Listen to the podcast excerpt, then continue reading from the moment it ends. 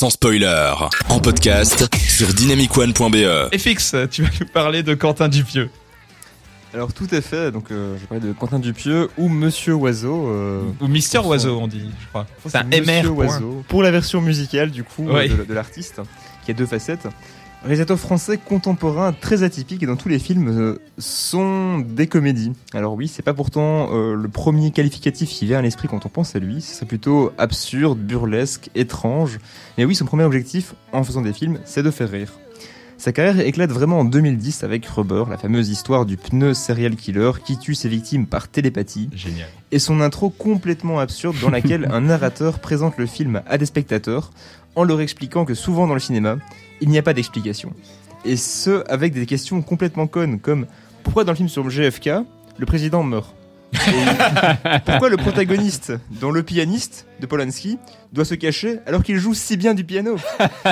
No reason. Question légitime. question légitime. Ouais, et, Et- tu oublies, tu, tu, tu peux aussi préciser que les gens regardent avec des jumelles le film qui même passe sur un écran? Oui, tout à fait. De très Une loin, métaphore. Et il critique le film en disant ouais, on va, on va encore rien comprendre.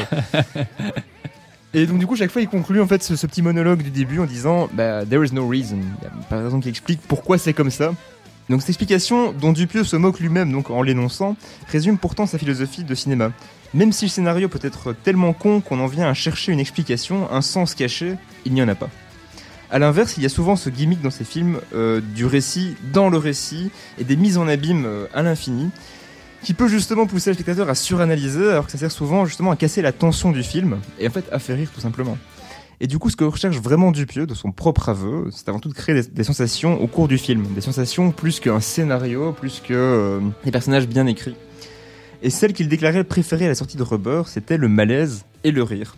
En effet, ces films sont remplis de scènes vraiment drôles, avec du comique autant absurde, bah, le pneu qui tue des gens, le mec qui parle à sa veste, les types qui veulent dresser une, mouche géante pour faire des concours, de comiques de situation, évidemment, de l'humour noir, euh, mais aussi plus léger et burlesque, comme dans ces films avec Eric Judor ou Les mecs du Palmacho, où on sent bien la patte des deux duos comiques. Enfin oui, parce qu'il y a aussi Eric qui a fait un film avec Ramsey, mais parfois il fait aussi des films tout seul, enfin avec euh, Dupieux, mais sans euh, Ramsey. Mais justement, avec son humour noir et burlesque, il y a aussi parfois ces moments de malaise parce que c'est gênant ou même parfois légèrement choquant, détonnant avec la légèreté des scènes humoristiques précédentes. Et récemment, il a déclaré en interview que ça l'avait marqué en voyant une projection de Haut Poste. euh, comment la mort d'un personnage, même particulièrement burlesque, c'est un type qui glisse et qui devient éborgné par une équerre au sol et qui en meurt, sur le coup. Spoil Eh bien, même si c'est une mort stupide, en fait, c'est qui est censé être humoristique, ça va, enfin, ça glace la salle d'un coup. Et donc, euh, ce qu'il veut désormais plus du tout faire. Donc maintenant, en fait, il, il veut se concentrer sur des films qui font rire et qui ne vont plus apporter ce malaise. Alors, je n'ai vu qu'un seul de ces films depuis euh, qui a fait cette interview, c'est euh, Mandibule en 2021, qui est effectivement bien plus léger, moins angoissant, avec un scénario plus clair, mais son cinéma s'est toujours illustré par cette alternance entre des pitchs complètement absurdes et vaguement inquiétants et des personnages complètement fous ou juste cons qui vont détonner dans le contexte et du coup être marrants. Alors il y a une période américaine où il tournait tous ses films aux USA donc, mais avec de l'argent français. Et avec un appareil, euh, juste un petit appareil photo 5D en plus. C'était, on l'a appelé la trilogie du 5D, ça, ça- ces films Ah. américains. Ça j'ignorais. Mais par contre il, il insistait quand même que c'était bien des boîtes de production françaises parce qu'il voulait pas travailler dans le système américain Ouais. pour garder sa liberté. Et donc du coup dans cette période américaine, euh, l'humour était peut-être particulièrement visuel et basé sur des situations où le montage, parce qu'il tenait absolument à écrire les dialogues lui-même, toujours, avec son anglais probablement moins élaboré et qu'il était donc moins à l'aise pour jouer sur le langage.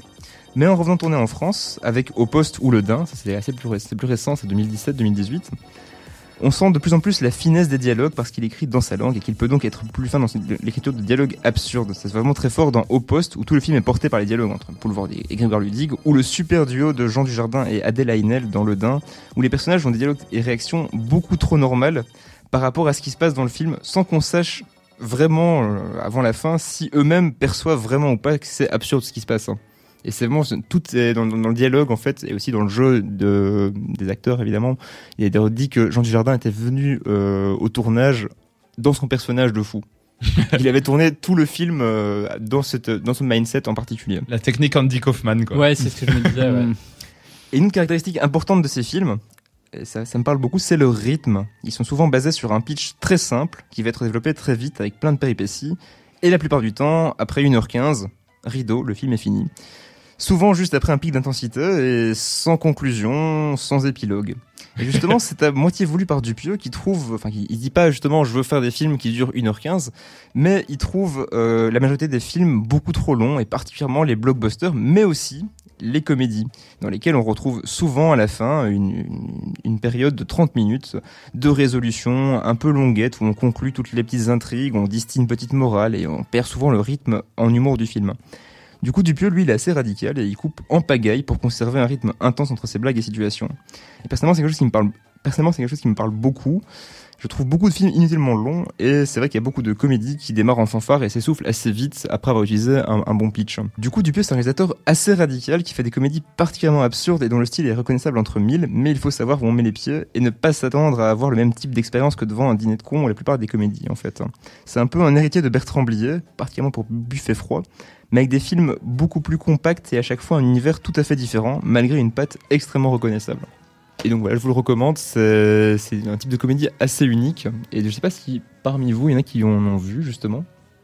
Ah moi j'adore, et je trouve quand tu as parlé de ce principe d'apporter du drame à la comédie dans ce qu'il fait, ça me fait penser à un exemple qui n'a peut-être rien à voir, mais ça me fait penser au film C'est arrivé près de chez vous, qui est quand même un film qui démarre sur énormément de comédie, mais qui glisse vers du dramatique d'une certaine manière. Et je crois que Mister Oiseau, il y a un truc où tu sens qu'il n'y a pas que la comédie. Il est régi par d'autres émotions, par d'autres choses, par un truc un peu étrange. Et le fait qu'il y a des moments un peu dramatiques ou un peu glauques, comme le fait que ce soit un pneu tueur, derrière la comédie, en fait, il y a un truc très tragique. Et il y a vraiment un truc de tragicomédie euh, chez Quentin Dupieux où il veut nous emmener vers d'autres d'autres pans. Et tu parlais aussi du fait qu'il aime, euh, qu'il se revendique de certains réalisateurs et réalisatrices. Et étrangement, je sais que dans une interview, je l'ai déjà entendu parler qu'il y a plein de classiques qu'il a pas vus et qu'il est pas du tout à jour avec tout ce qui est Marvel, ce genre de choses. Et qu'il a dit, ouais, euh, j'ai découvert il y a quelques jours La Grande Vadrouille, c'est incroyable. Dans une interview, il a dit ça. Donc, euh, oui, il a l'air d'être vraiment dans son monde, quoi. Vraiment, lui, il insiste vraiment sur le fait que ce qui compte vraiment le plus pour lui, c'est de se dire, tiens, à ce moment dans le film, je veux que le spectateur, il ressente ça, quoi, comme, comme émotion à ce moment précis, quoi. Et c'est vraiment juste ça qui le, qui le pousse à faire ces scènes et à, à les réécrire pour euh, que ce soit un, un, une suite d'émotions euh, vécues. Qui, qui t'amène vraiment là exactement où il veut, quoi, du C'est coup. ça. Et d'ailleurs, apparemment, il est aussi très, euh, euh, j'ai pas de dictatorial, mais autoritaire dans, dans, dans son tournage, parce que justement, il dit à ses acteurs qui doivent vraiment dire toutes les lignes de, du texte, et il, il reprenait par exemple Poulvord en disant non, non, il faut terminer ta phrase comme ça. Donc, euh, si tu veux jouer, tu peux jouer sur, euh, bah, les moments avec ton visage, tu peux avoir des expressions faciales, tu peux te déplacer euh, pendant les dialogues des autres. Par contre, le dialogue doit être écrit comme ça, parce que moi je l'ai écrit et que c'est vraiment ça, sa patte à lui, quoi. Dans Au Poste, il avait mis sur son Instagram après la sortie du film une compilation de toutes les répliques. C'est pour ça. Parce qu'apparemment, ils disent tous c'est pour ça dans le film en fin de leur phrase et du coup, tu les vois. Ah oui, mais c'est pour ça. Et en fait, apparemment, il a mis cette réplique dans tout le film. Mais quand tu vois le film, tu ne t'en rends pas compte. Mais quand tu vois cette Oh si, eh ben en fait, oui, tu le oh ressens. si, tu te rends compte. Si, un peu. Et apparemment, c'est un truc qui peut influer sur l'expérience que tu as du film, comme ce que Thierry a l'air d'avoir Ça ressenti. m'a rendu fou.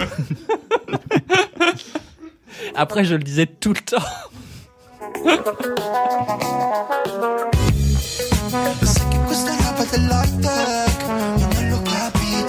Et Mister Oiseau euh, fait aussi des musiques en elles-mêmes très absurdes vu qu'il vient de sortir un album de musique rap italienne avec Fra, dont notamment cette chanson qui s'appelle Sylvie et qui est euh, un album qu'il a sorti cette année sous l'égide de Mister Oiseau.